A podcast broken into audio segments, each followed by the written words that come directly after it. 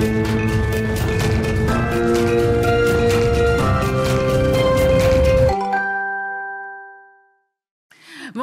ravis de vous retrouver pour Mark and Strat. Chaque semaine, vous le savez, je reçois des experts du secteur de la communication et de la publicité et des annonceurs pour évoquer leurs dernières campagnes, leurs dernières activations, les grands enjeux du secteur et les enjeux stratégiques des marques. Alors au programme cette semaine, l'IA dans tous ses états, l'IA générative qui s'invite désormais partout dans les agences de communication. Elle bouleverse la création, le marketing, mais aussi l'analyse des réactions des consommateurs. Concrètement, quelles en sont les effets à ce stade sur ce secteur de la communication et surtout avec quelles limites on en parlera avec Vincent Druguet, CEO de Wonderman Thompson France. Et puis les dessous d'une campagne, c'est un cas pratique aujourd'hui. Comment annonceurs et agences travaillent-ils ensemble pour servir les enjeux d'une marque? En quoi une campagne répond-elle à des enjeux stratégiques? Eh bien, on en parlera avec Jean-Patrick Chiquiard, cofondateur de Rosa Paris, et Philippe Colléon, le fondateur d'Acadomia.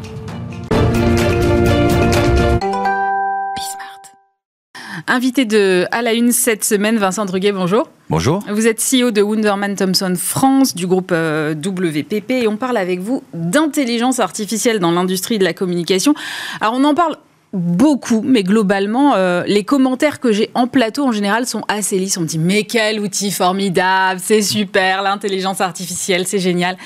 Et puis en off, on me dit ah non, mais en fait, tu sais, on est un peu inquiet quand même parce qu'on ne sait pas très bien dans quelle mesure ça va ou pas supprimer certains de nos métiers. Mm. Donc moi, j'aimerais bien avoir votre analyse. Où est-ce que vous vous placez le curseur? Ah, c'est une vraie bonne question parce que je pense que le curseur est exactement à la croisée des chemins. Donc on va, on va se dire que on va plutôt parler d'IA et d'IA générative, parce que mm. c'est celle qui euh, fascine à la fois et fait peur.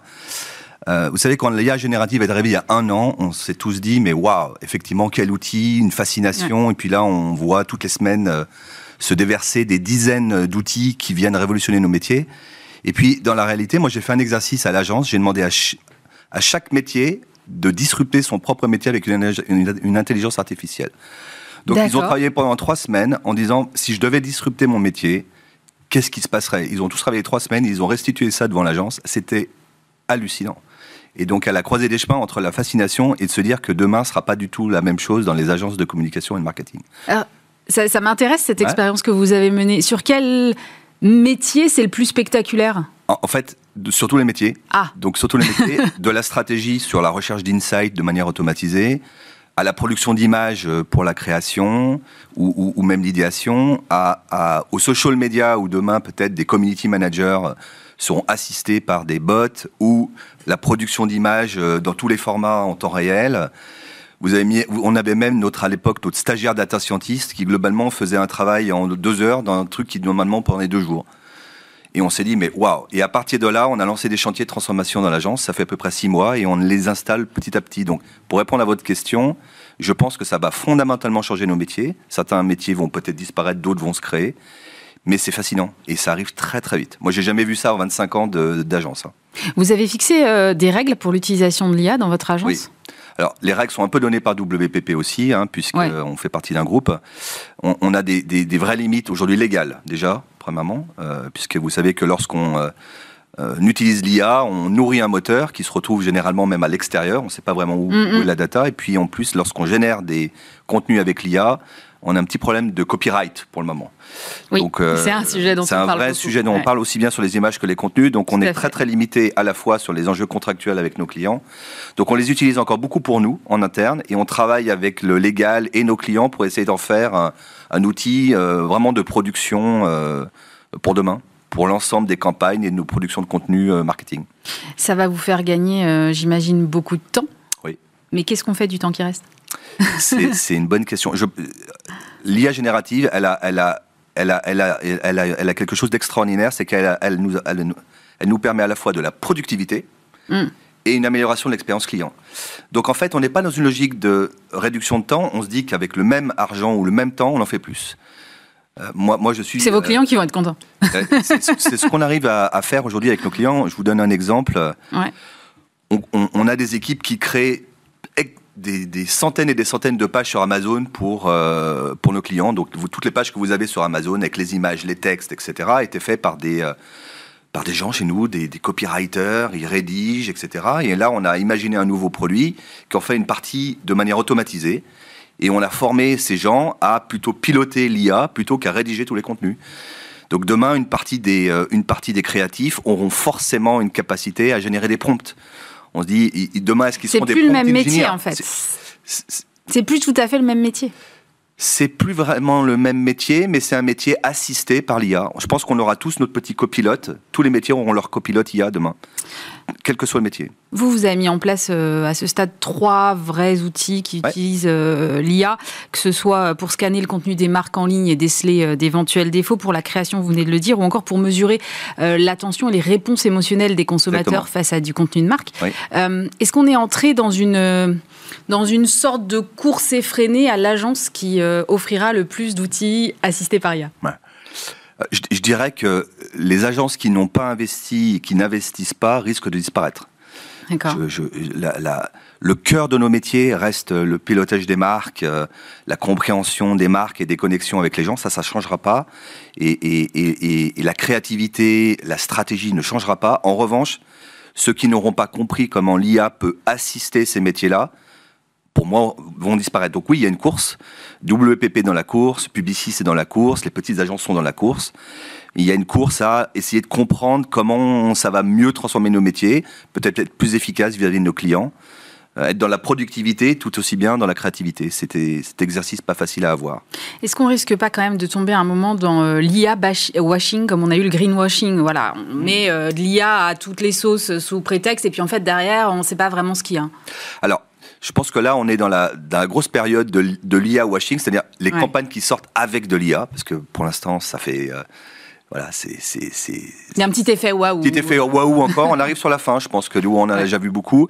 Ce que vous ne voyez pas, c'est l'IA dans le processus métier, et, là, qui concrètement ne se voit pas mais qui amène une vraie productivité ou une vraie expérience client. Les, les deux outils dont vous, vous parliez amènent une vraie valeur dans un processus qui existe déjà. Alors moi, il y a un truc qui m'intéresse beaucoup dans les outils que vous avez déployés, c'est celui qui scanne les émotions des consommateurs face au contenu de marque. Est-ce que vous pouvez juste soulever un peu le capot et me dire comment ça marche? Absolument. Donc c'est un outil qui s'appelle Reveal, donc qui vient juste de, de, de, sortir. Donc on a une, toute une, équipe, une vingtaine de personnes dans le monde qui créent du coup des produits euh, sur base d'IA et d'IA générative. Mm.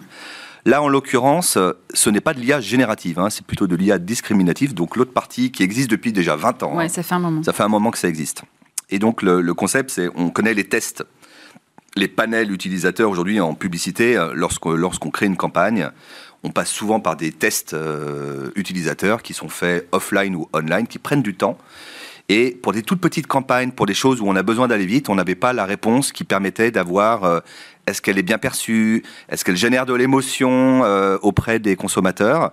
Et donc on a lancé un produit sur un panel en ligne, donc de gens à peu près dans le monde entier et avec un système qui permet en eye tracking et en on repère également les émotions du visage avec une caméra, hein, on utilise du coup juste la caméra, de voir si euh, la campagne, le contenu social media, la vidéo déclenche des émotions et donc on a un score qui permet de valider si telle ou telle piste est préférée par les consommateurs pour passer ensuite aux productions. Moi, ça, ça me fait un peu peur en fait. Pourquoi? Parce que je me dis, en fait, finalement, on est ultra lisible et en fait, Enfin, l'émotion, ça touche à l'intime. Et donc, du coup, vous, publicitaire, vous allez savoir exactement sur quel levier jouer pour déclencher telle ou telle chose chez moi, encore plus finement que ce qui était le cas auparavant. Je dirais pas plus finement parce que ça existe depuis toujours, hein, les tests utilisateurs. Mais là, on va pouvoir le faire plus rapidement et à plus grande échelle. C'est-à-dire, c'est accessible à des plus petites campagnes. Là, on va se dire que ça laisse un petit peu moins de place à l'intuition ou peut-être à l'erreur, effectivement. Euh, aujourd'hui, quelles sont les limites de l'IA selon vous? Il y en a trois. La première, c'est la créativité. Hein. Une IA, par définition, et une, même générative, n'est pas créative. Et ça, il faut quand même se le dire. Euh, aujourd'hui, elle ne fait que elle invente quelque chose à partir de quelque chose qui existe déjà. Elle n'invente pas. Donc le rôle du créatif, le rôle du stratège, pour moi, reste absolument fondamental sur l'idée. Et l'IA ne sera qu'un copilote. Je ne crois pas à l'IA indépendante, autonome, créative de demain. Ça, c'est la première chose. La deuxième chose, c'est légal. Effectivement, là, on est, on est dans un flou artistique entre euh, je mets ma data dedans, mais où est-elle? Et bah, C'est une vraie question, ça. Où est-elle? Je ne sais pas où elle est. Alors, chez Et ça vous, WPP, ça vous freine pas pour euh, Si, mettre en place ces outils vous- donc chez WPP, on a construit un framework qui s'appelle Imagine, où euh, OpenAI, Nvidia, on a construit un- une architecture sur nos data à nous. D'accord. C'est-à-dire que toute la data qu'on met dedans ne sort pas en dehors des écosystèmes WPP, donc ce qui permet de sécuriser nos clients à l'usage de l'IA. Oui, parce que c'est un peu risqué quand même si la data de vos clients et les stratégies euh, de vos clients se retrouvent. Interdiction chez WPP d'utiliser un OpenAI public, un Midjourney Ouais. public, en allant mettre des euh, data souvent confidentielles euh, Bah, de nos c'est ça. clients parce qu'on ne sait pas où elles sont. Et surtout, elles peuvent être utilisées dans un moteur pour d'autres marques, par hasard. Bah oui, bien sûr. C'est la restitution. Donc le, le- le deuxième sujet, il est, il est vraiment légal. Et, et- et le troisième sujet, il est un peu technologique. C'est euh, aujourd'hui très très compliqué d'avoir une lisibilité sur ce qui se passe parce que on a un déferlement de technologies. et il faut juste se rappeler qu'OpenAI est sorti il y a presque un an jour pour jour. C'est Mm, tout. mm, mm. C'est tout. Et que, et que euh, l'évolution entre euh, il y a un an et aujourd'hui, elle est absolument phénoménale. Donc la limite technologique, jusqu'où ça va aller, et où est-ce que ça va s'arrêter, je dirais que c'est les trois grandes limites, légales, techno et créatives aujourd'hui, dans nos métiers en tout cas. Ça, c'est pour aujourd'hui, mais demain, Oui. est-ce que vous voyez une limite à, l'IA Est-ce que vous dites, il y a un truc, elle ne le fera jamais à ma place? Bonne question. Euh, oui, je dirais euh, la, la- la- la créativité euh, telle qu'aujourd'hui on l'exprime dans les agences créatives, je ne crois pas qu'une IA remplacera un, directeur de création. Euh, je ne crois pas qu'une IA euh, créera d'elle-même euh, le contenu qui réagira émotionnellement avec le consommateur. La- la- la- je ne vois pas l'IA pilote, je vois l'IA copilote de l'humain, je la vois pas en pilote. Je dirais que la limite, pour moi, elle est là. Après, la vitesse à laquelle ça va, et, lorsque j'ai vu la génération d'images ou de vidéos il y a à peine six mois, et ce qu'aujourd'hui nos créatifs sortent, je, je- je- je- je disais récemment que je navigue entre fascination et peur. Hmm. En tout cas, c'est un petit peu le, le sujet du moment avec cette IA générative qui a l'impression, elle, elle casse toutes les frontières. Vous la considérez comme un outil aujourd'hui ou comme un collaborateur? Les deux. Les deux. Euh, je dirais, c'est un outil, c'est un copilote de nos collaborateurs. Et je reviens sur les métiers euh, tout à l'heure. On Mm. doit avoir à peu près une dizaine de métiers. Dans, dans chaque métier, on est en train de mettre en place des copilotes. Et on le fait aussi, aussi, aussi bien en légal, hein, pour la recherche documentaire de contrats, en, en service support, que euh, voilà, social media, strat, data, tech, prod. Ben, on est tous en train de développer euh, nos outils qui sont finalement le copilote de nos collaborateurs. Donc je dirais que c'est plutôt une aide à la collaboration plutôt qu'un collaborateur par lui-même. Sur la prod, par exemple, ça peut apporter quoi? Ah bah sur la prod, euh, ça, ça permet alors dans certains cas, ça permet d'éviter un shooting. Oui. Ouais. Donc, Parce qu'on génère des images. euh, Bah, Aujourd'hui, vous, vous me donnez votre, euh, vous me donnez votre euh, produit Hmm. et je, je le- je le- je l'installe dans, dans des environnements ultra réalistes, photographiques. Et euh, du coup, au lieu d'aller faire des shootings qui coûtent à la fois très cher et qui, en termes de CO2, effectivement, euh, euh, peuvent générer pas mal d'impact. ouais, alors on pourrait se poser la question du CO2 lié à Ouais, l'IA. on, on est en train de faire le calcul entre Ah, bah, le d'un côté et l'impact CO2 de générer une image euh, par une IA. On est en plein dedans. Je peux pas vous donner exactement là où on en est. Mais, Non, mais ce sera intéressant quand vous aurez le résultat. Dedans. Ouais. Voilà. Donc, dans la prod, les shootings, mais surtout dans la prod, il y a, à partir du moment où on a une campagne, une image, une vidéo, quand il faut sortir sans format de vidéo, TikTok, Facebook, Snap, le format carré, etc. Aujourd'hui, vous avez des, des IA qui vous aident à produire presque la totalité en mode automatique. Donc le métier de producteur, lui, il va être extrêmement euh, impacté par, euh, par euh, l'usage des IA génératives. C'est impressionnant de voir qu'une petite vidéo, il y a une IA, on lui donne une vidéo de 10 minutes, elle vous en fait 50 de 10 secondes, et en plus, elle a bien compris les différents sujets, elle vous sort les 50 vidéos. Et en l'espace de quelques heures. Incroyable. Incroyable. Incroyable. Merci beaucoup, Vincent Druguet. Je rappelle que vous êtes le CEO de Wonderman Thompson France.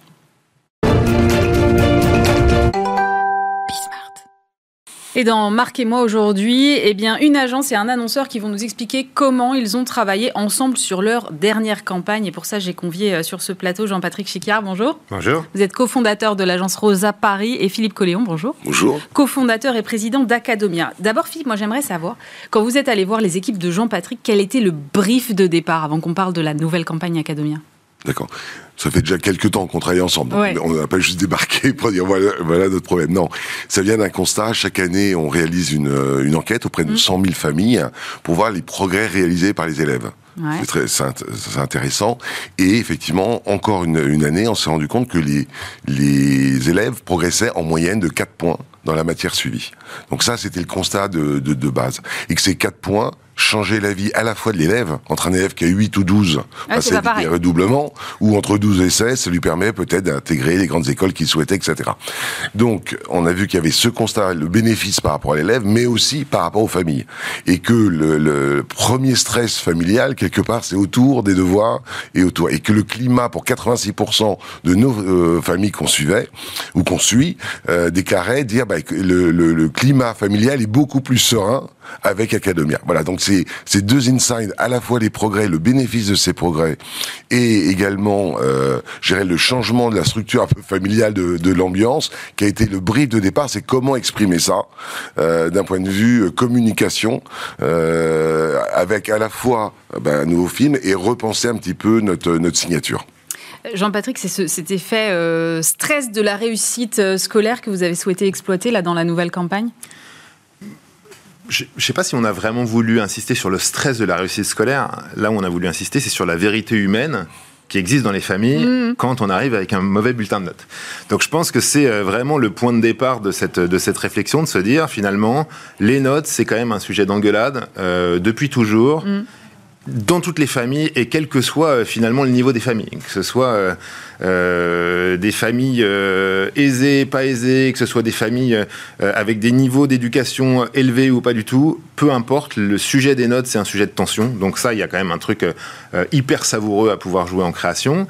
Et puis peut-être le deuxième point qui nous a vraiment intéressé quand on a travaillé sur le sujet, été de se dire, bah, finalement puisqu'on a 4 points en plus dans la moyenne, il n'y a plus de raison de s'engueuler, et pour autant les familles sont encore capables de s'engueuler, parce que je pense que quand on est une famille, quand on veut que ce soit une famille vivante, l'engueulade, elle fait partie de, la vie des familles. Donc euh, voilà, on, a vraiment joué sur cette sur cette réalité-là et on s'est amusé à mettre en scène bah, finalement des engueulades euh, complètement stupides, euh, un peu idiotes et en tout cas qui n'avaient pas de qui n'avaient pas de réelle utilité. Et c'est ce qui donne, je pense, la saveur de ces films. Où on s'amuse à voir cette vérité humaine que toutes les familles ont dû vivre à un moment ou à un autre. On regarde tout de suite ce que ça donne. Écoute, moi je veux bien être gentil, hein. je veux bien être cool, je veux bien tout laisser passer, mais à un moment donné, on peut, on peut pas tout laisser passer. Qu'est-ce que j'ai fait? Écoute, regarde l'état de ta chambre. Mais elle est rangée, ma chambre. Tu rigoles des genoux, j'espère. C'est quoi ça? C'est des chaussettes. Tu vois le problème avec toi, Mathéo? C'est qu'on te donne ça et tu prends ça. C'est le contraire. Je crois pas, non. Alors, le plus terrible quand j'ai regardé ces campagnes, parce qu'il y en a trois ou quatre, euh, c'est que je me suis dit, oh là là, mais c'est moi. En fait, on dit, enfin, tous les parents disent la même chose. Jean-Patrick, c'est effarant. Ouais, bah, disons qu'on on, le voit très vite hein, sur les réactions des parents, on le voit sur le social listening, on le voit sur les réactions de cette campagne. Bien sûr. Tout le monde s'est amusé, tout le monde s'est retrouvé en se disant. Euh, plus c'est la réalité de la vie. Alors c'est ça qui est c'est ça qui est fou parce qu'en plus on en parle souvent avec Philippe. Euh, alors qu'on est dans une génération de parents, de collégiens ou de lycéens qui aujourd'hui sont peut-être plus cool que, euh, que leurs prédécesseurs, mm. parce qu'ils ont envie que leurs enfants euh, s'épanouissent, prennent confiance en eux. Quand on écoute les études, ils sont, ils sont hyper laudatifs sur cette, sur cette dimension-là. Il n'empêche qu'ils n'ont jamais été autant stressés par les résultats, parce qu'il y a aussi il y a du parcours sub derrière, il y a des obligations où les notes sont extrêmement importantes.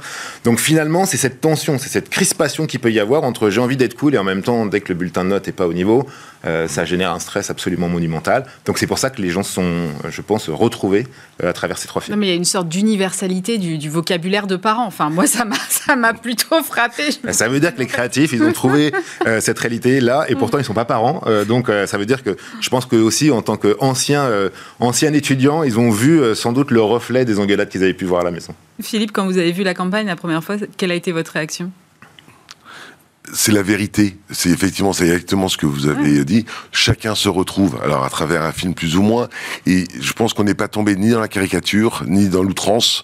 Je dirais quelque part d'une situation. Donc elle est vraie. Donc les gens se retrouvent. Et je pense qu'une bonne campagne fait, c'est une campagne vraie euh, qui, qui joue à la fois sur l'émotionnel. Euh, parce que c'est des, films où en tant qu'enfant ou en tant que parent on se retrouve, et sur le rationnel, qui sont effectivement quelque part ces progrès ou le bénéfice un petit peu de passer par euh, Academia. Alors, quand même, quand on regarde la campagne sans pack-shot de fin, ce qu'on a fait là, on se dit, mais pour qui est cette campagne? Parce qu'en fait, il n'y a aucun moment où le mot soutien scolaire est, prononcé. Il faut vraiment attendre la fin mm. pour comprendre l'explication. Pourquoi ce parti pris, euh, Jean-Patrick? Parce que moi, je crois en l'intelligence des gens. Mm.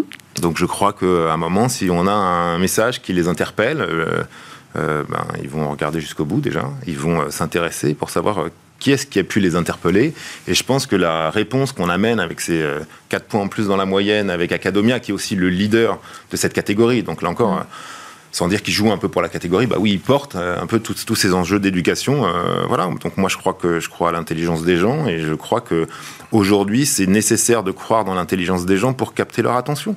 Parce que, parce que sinon, ils accordent, ils n'ont pas de temps de cerveau à accorder à la publicité. Euh, la publicité, elle est intrusive.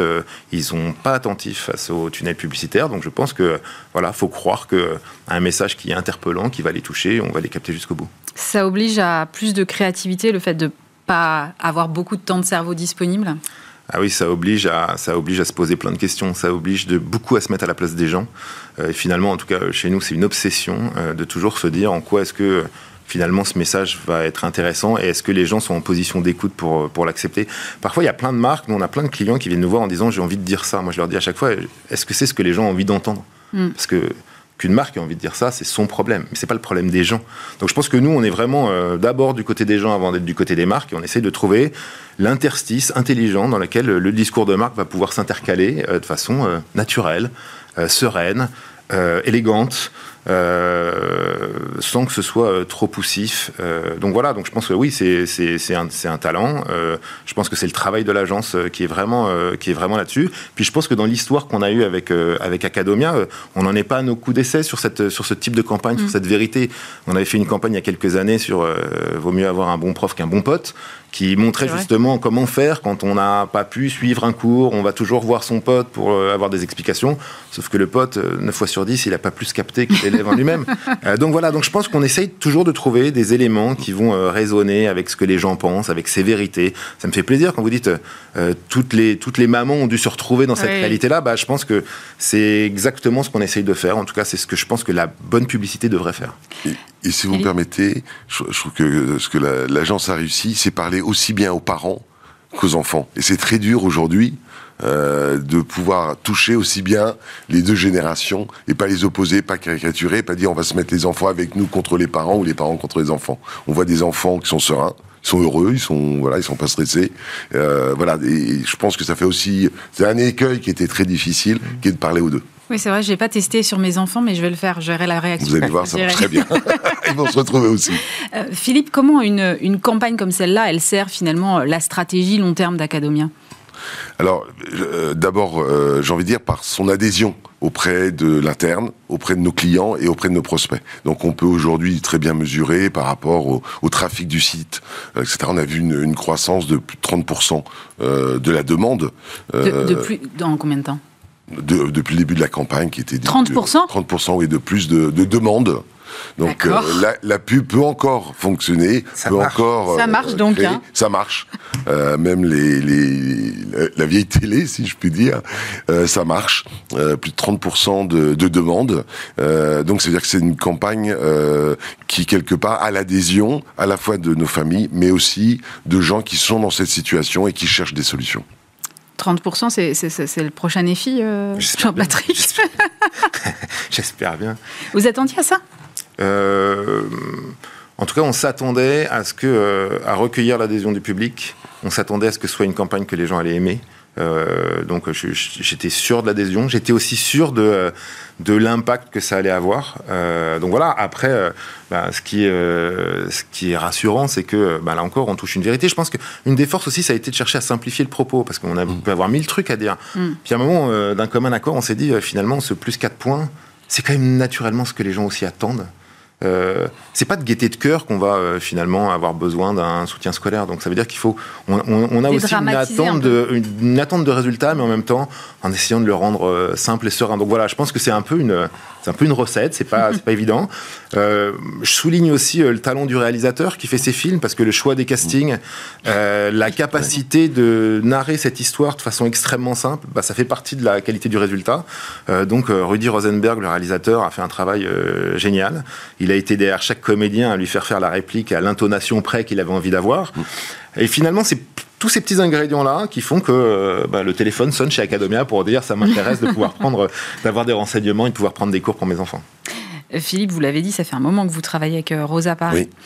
quelles sont les, les, clés de votre bonne relation? Parce qu'aujourd'hui, on voit quand même beaucoup d'annonceurs qui ont des tendances de changement mm. beaucoup plus récurrents, en tout cas, d'agences qu'avant. Pourquoi vous, vous continuez de travailler avec une agence comme celle de Jean-Patrick?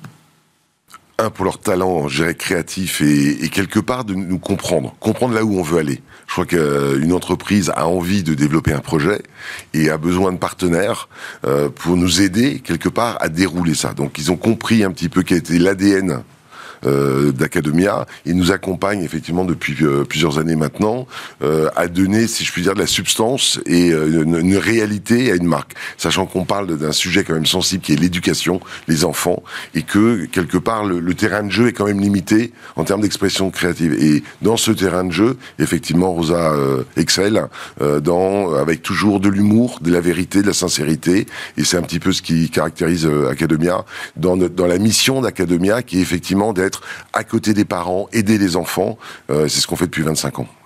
Euh, Jean-Patrick, c'est le début d'une saga? C'est ces quatre euh, spots là? Bah, Ça pourrait se décliner en, tout cas, ce qui est sûr, c'est que, c'est que le terreau est fertile.